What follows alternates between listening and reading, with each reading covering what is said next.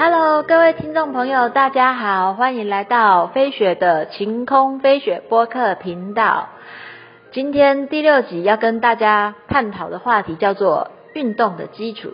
还记得上一集我们探讨的话题是什么呢？上一集我们邀请到的是飞雪的好闺蜜药师诗诗，她跟我们探讨了医院不能说的真相。那么我们如果不想去医院的话，应该要做好什么？当然是要保养好自己的身体啊！就是当我们身体非常的健健康康的，自然就可以远离医院了，对不对？那么呢，我今天要邀请的这个来宾，他比较特别，因为他的专长是在于那种东方筋骨调理的专家，对武术呢有相当的研究，对筋骨保健呢更是一把一的专家。然后我也是他多年的客户。今天邀请的是凤鸣国术馆的罗师傅，罗师傅跟听众朋友们大家问个好。嗯，大家好。我要跟大家介绍一下哦，这位罗师傅他有个很有趣的绰号，就是我们大家都叫他老顽童跟老妖怪。为什么大家叫你老妖怪，罗师傅？嗯，你确定要我讲吗？说啊，没关系啊。啊，呃，之所以称为妖怪的原因，是因为长不胖。吃不胖？呃呃，除了吃不胖呢？呃，还是吃不胖。走开！我女生最讨厌就是听到有人在我们面前炫耀嚣张，她吃不胖。这个罗师傅就是这点非常的非常的不讨喜，这样子。他就是一个，我们都开玩笑说他是一个那个行动骷髅头。他的吃了一大堆高热量的东西也不会胖。然后呢，因为筋骨锻炼的很好，然后。就是看起来就非常的健康这样子啊，我们就常常因为被他这么健康感到非常的气愤，所以我们就要大家叫他老妖怪。对于这点，你有什么话说吗？哎，我无话可说。你无话可说哦，好了，那你就好好接受我们大家给你的这个称号这样子。呃，所以说大家你不管是要称呼他罗师傅也好，老妖怪也好，他都照单全收。高兴就好。高兴就好。那个罗师傅，我想要跟你请教一下哈，什么叫做运动的基础？因为你的主要所学是有关于那种东方的那种，就是东方的那种调理保养。那不管是武术也好，或者是筋骨调理，其实都跟运动好像没有什么关系耶。运动就是就武术就是运动啊。武术也是一种运动。对啊，也是一种很很。很完善的一种运动啊，很完善的一种运动。经过那么长久时间的的那个淬炼，到现在是一套很完整的一个运动法。那你今天准备了什么样的内容来跟我们分享呢？嗯，我就是让大我自己的自己，这是我自己的那种多年来的研究，我自己的看法啊，也许可能不是每个人都认同啊，只是说大家。互相研究一下，呃，也许，也许有一些看法可能会让大家参考，让你们大家参考一下。至于好不好，见仁见智。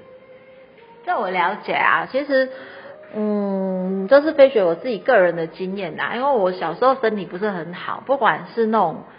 西方的医学，或者是那种所谓的那种东方的传统医学、传统的疗法，我都接触过。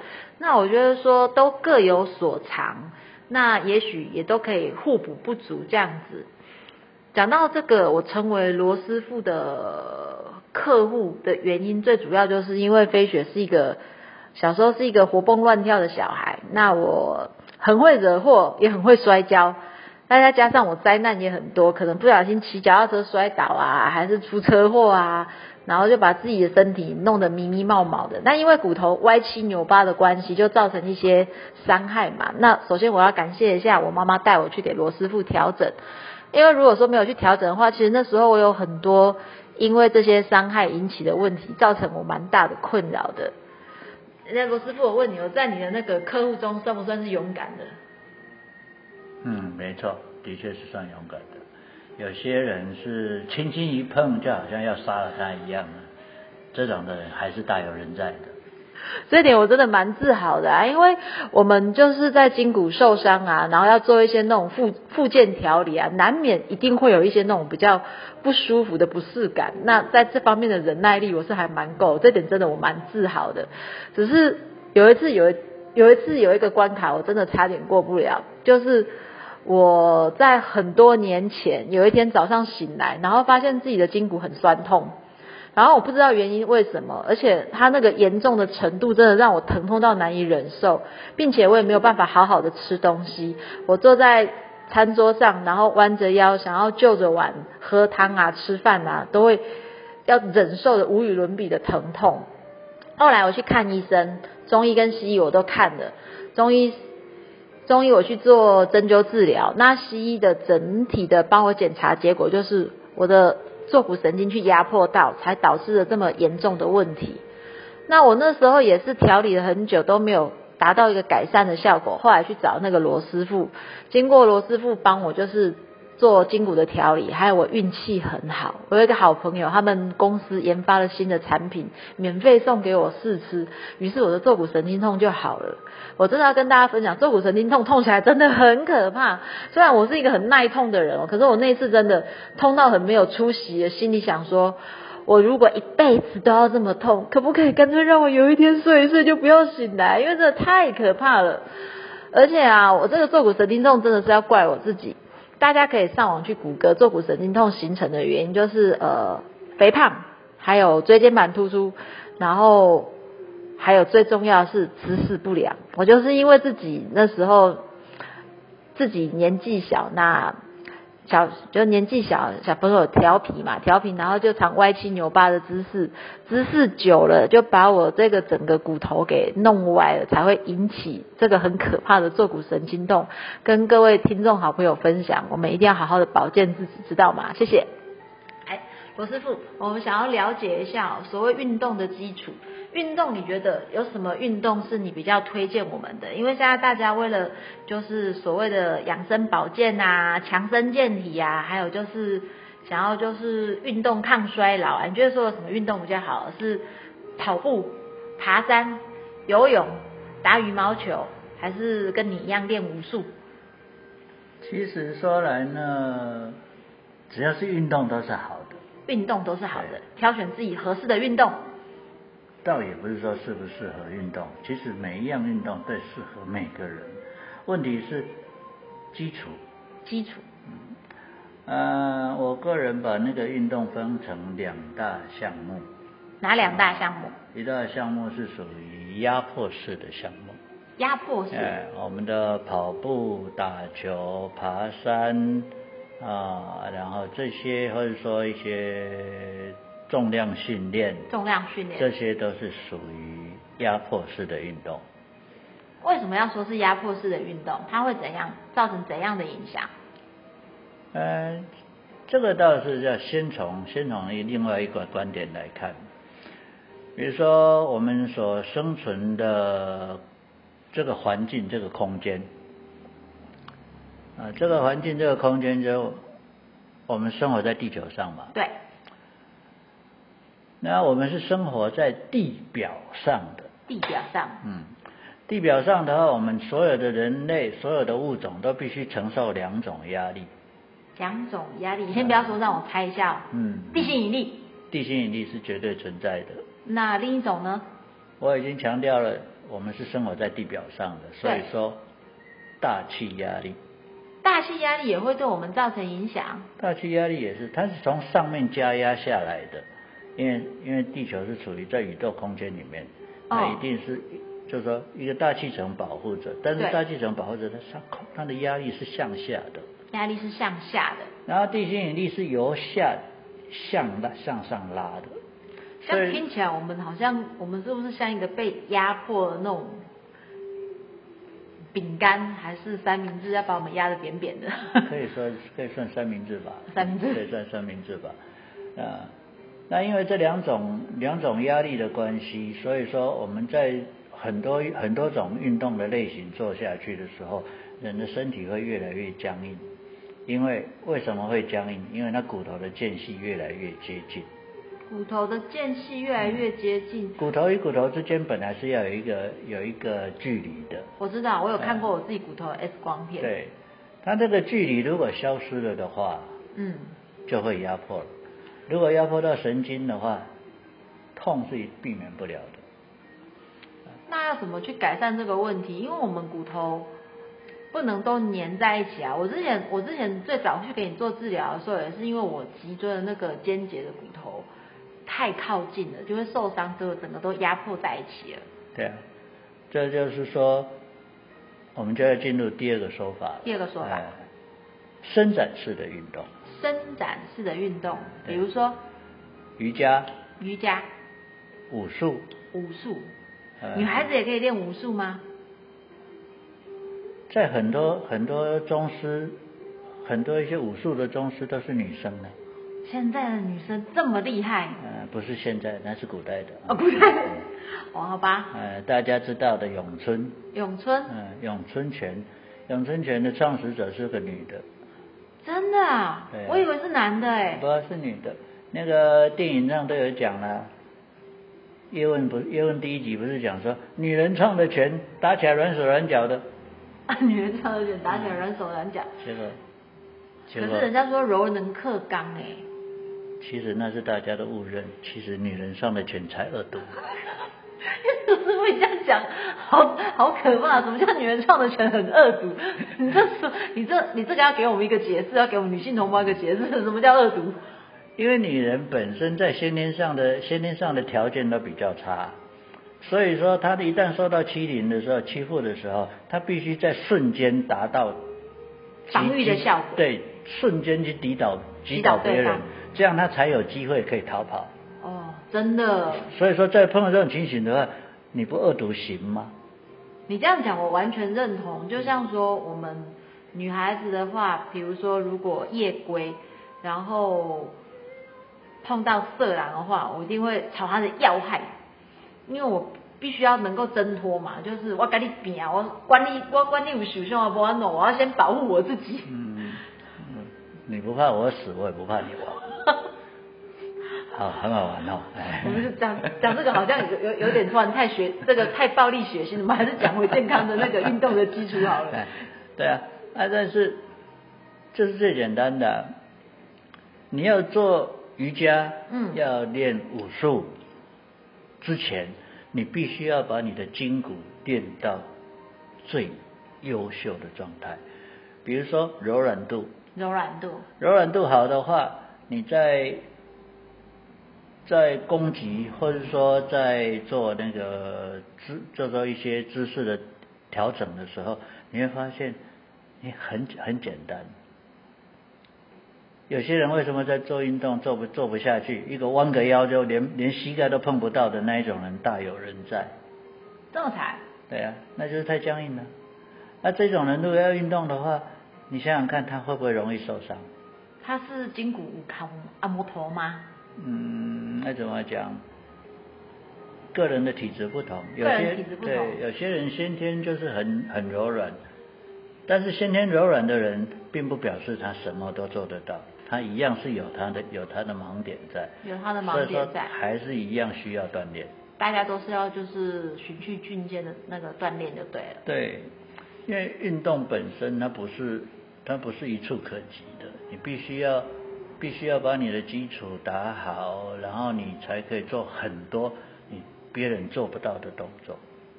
很多别人做不到的动作。可是我们运动只是为了想要让自己健康，有需要做到别人做不到的动作，我们是要去当那个特技表演吗？那个倒不是这个问题，重点是要让自己的自己的循环顺利。循环顺利。当你循环好的时候，你的抵抗力也好。对。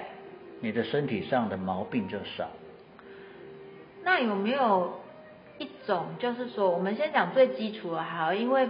其实我觉得每一个年龄层的人都要运动，不管是小朋友啊，或者是像我们这种年轻人，又或者是我们自己的长辈、自己的爸爸妈妈跟爷爷奶奶。那有些人会觉得说，年纪大了，好像不能做太激烈的运动，会伤筋动骨。这要怎么解决？一句话，只要你还有一口气，你就有机会。只要还有一口气，就有机会。那个没有跟年龄无关，跟年龄无关。重点在于你的思思维模式。你认为说，当你你现在比如说你三十几岁、四十几岁，你觉得你已经很老了，你想想看，你可能年轻吗？了解。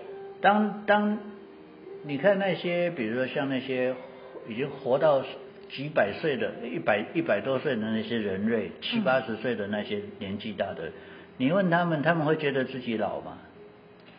事实上，是我看下很多很多案例啦，我有看到一些影片啊、文章介绍。我觉得现在很多老先生、老太太很厉害，唱歌、跳舞、爬山、摄影，甚至走秀。走秀，你知道吗？我印象最深刻的是啊，在那个对岸的那个中国大陆，他们呐有那种高龄模特，五六十岁的那种那个老，就是那种那个首领的那种太太哦，然后他们看起来都是身段婀娜，而且气色容光焕发，穿着那种旗袍，然后最重要的是他们自信满满的走的那个伸展舞台，会让我觉得说，其实有些像我们这种年轻人啊，可能都已经。也许说是应该是被生活的摧残跟打击啊，有时候就有点失去斗志啊，然后有点垂头丧气的感觉。所以说呢，你如果说，如果说你年纪很轻，你认为你你老了，你就真老了。如果说你年纪其实其实年纪很大，但是你觉得还保持了一个赤子之心啊，世界上最老的新疆的那位老太太。一百三十几岁了，一百三十几岁，他就讲，他最喜欢跟小孩子玩，跟小孩子玩，他跟小孩子玩，他觉得他自己很，他自己还是小孩子，哎，这很好哎，他的心态是 OK 的，想想看，你只要你觉得你老了，你就什么都晚了，心态上很重要，对，然后除了心态上的的方面之外，你的动能也很重要，动能，对。你的柔软度，当我们它就这个最简单的，一条新的新的水沟，嗯，水流是不是很顺？水流的很快，对，嗯，然后久了以后，是不是会有一些泥沙淤积呀，啊一些东西垃圾这边弄的啊？那这条这条水沟的水就越流越来越越来越不顺了，人的血管。一样啊，对，你透过运动的时候的，在运动的时候，你好像血管每次都在清水沟，水沟都清得很干净。哦。你的水流很顺，你的你的精神是不是很相对的就比较好？抵抗力是不是相对也增加？如果说你不动，试试试看，一个礼拜都不要动，什么病都来了，一个礼拜就够了。听起来好可怕哦。所以说，要怎么样让自己更健康，就是要维持，让你自己的水沟是畅通畅的。可是我们要怎么样掌握运动的诀窍？因为运动的话，有时候相对的它附加话，就是我们如果做了错误的运动，会带来一些运动伤害，等于说我们没有达到强身健体的效果，反而还适得其反，伤害了我们自己的筋骨跟健康。对啊。所以，所以才会强调说，一定要先从柔软运动开始。柔软运动开始。大家都说要运动之前要做暖身。是。结果暖身只是在运动前做一下，交代一下，哎，我有做到了，哎，做到暖身了。但是真的吗？这样就够了吗？那要做到怎样的程度才是真的足够呢？我们常常讲的叫台下十年功，台上十分钟。嗯。你要上台之前，你的基础一定要打得很稳。对。你基础打稳了，比如说你好，你要运动之前，你平常就在做暖身了。是。随时都可以上场。了解。如果说你平常没有在暖身，你在运动之前，在在运动之前，你才去做个暖身，交代一下，你不会受伤才怪。那你觉得说，我们到底要？做哪些运动会比较好？然后一天运动的时间要花多久？运动的时间你不要去找时间，你要去利用时间。利用时间。如果你去找时间的话，我可以跟大家讲一句话：给你一百年，你也找不到半点时间了。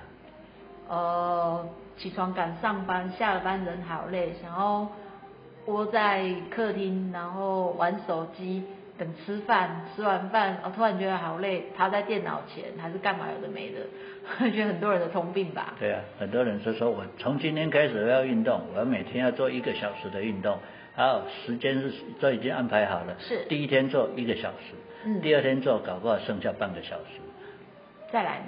然后第三天，嗯，我有些事情，嗯，改天再做吧。那那这一点的话，我个人觉得我做的还蛮好的，因为我每天都坚持有花一些固定的时间，然后做我自己设计我自己适合的运动，这样。所以说呢，运动不要找时间，你去利用时间，利用时间就好了。那至于运动是不是适合，其实每个人都适合。啊，时间从从哪里来？上下班的时候，停红绿灯的时候，你就可以做一些啊，转转头，转转手，啊，转转脚，那就已经在运动，但是是在在让你的筋骨柔软，让你的筋骨活络。是，然后你总是要上个洗手间吧？要啊，你到洗手间洗手，手手湿了，甩干，甩干它那是不是也是在做运动？这也是在做运动。对呀、啊，你说呃走从从洗手间要走走到工作的地方，你边走边踢腿啊，那类似走正步一样，嗯那也是在运动。这样听起来还蛮简单的、啊。运动本来就是生活化的东西嘛，你不要把它看得太太严重。哇塞，这运动我必须要怎么样，要要做成哪些？因为现在很流行，大家都上健身房运动啊。对啊，健身房啊，那所以说所以说人家在讲啊，古代的人一天到晚都在动啊啊，但现在的人不动还跑到健健身房去，他们会觉得好奇怪。时代不一样，对啊，时代不一样啊，到健身房去做当然是好事啊。因为很多人陪嘛，会比较有动力，比较不孤单。这是大家常常讲的，叫我一个人运动很累呀、我要有伴呐、嗯，可是可是这个伴，是不是每个人都有都有相同的，都希望说自己真的真的希望自己健康吗？我反而跟一般人不一样，我比较喜欢自己在家里运动，我不喜欢去健身房。我觉得我在家里，我随时想动就动，然后做我自己喜欢的动作啊。觉得健身房，然后大家你看看我，我看看你，我刚刚就改一个。男人到健身房去是跟跟男人去夜总会一样，看美女嘛，雕马子。雕马子。嗯，在我们那个年代说的雕马子。哦哎啊，然后呢，女人到到健身房去想看帅哥，健美的帅哥。哦。当然，这不是不是每个人都这样的，我知道我知道有些还是会有这种，这还是会有这种那个哦，了解。啊。但是大家要考虑到的一点，运动实际上是在磨练你的耐心，磨练耐心你的意志力，意志力哎，还要磨练磨练你自己的心性。心性。如果说只是单纯的运动的话，那就太简单了。太简单。但是光一个毅力、一个耐心就非常不简单。你能天天做到这做到这同一个很枯燥的动作的时候，表示你的耐心比任何人都好。嗯，那你的健康相对的就会比人家好。投资自己。对。我们台我们就讲一句话，你你是希望看你自己老了以后躺在床上一天到晚让人家让人家找那个外劳帮你推来推去的哇，还有美女带着，不错啊。嗯。还是希望你自己到处跑去，自由自在的到处上山下海，你想哪一个？当然是自己自由自在的上山下海比较好啊。对啊，所以啊，所以说在运动之运动的时候，先把自己的基础打好，很简单，瑜伽很简单，武术其实也不难。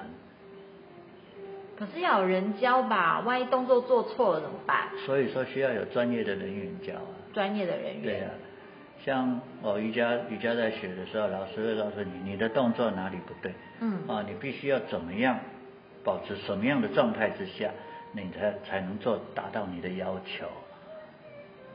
你要做做什么样的？比如说，哎，你必须要挺胸，你的腰椎要打正，要干什么的？哦，你姿势不能歪，你一歪了的话，你可能就达不到你要的效果。嗯，啊，这就是为什么为什么很多人在运动的时候，我会前我会建议大家找专业的人教。找专业的人教。对，当你有基础了，你有武术的，就是说那个运动的基础你有了，你就可以看着看着电脑的荧幕去玩了。看着电脑荧幕去因为你知道怎么样做才是对的。怎么样做还是对的。那个时候你可以看电，可以看影片来学了。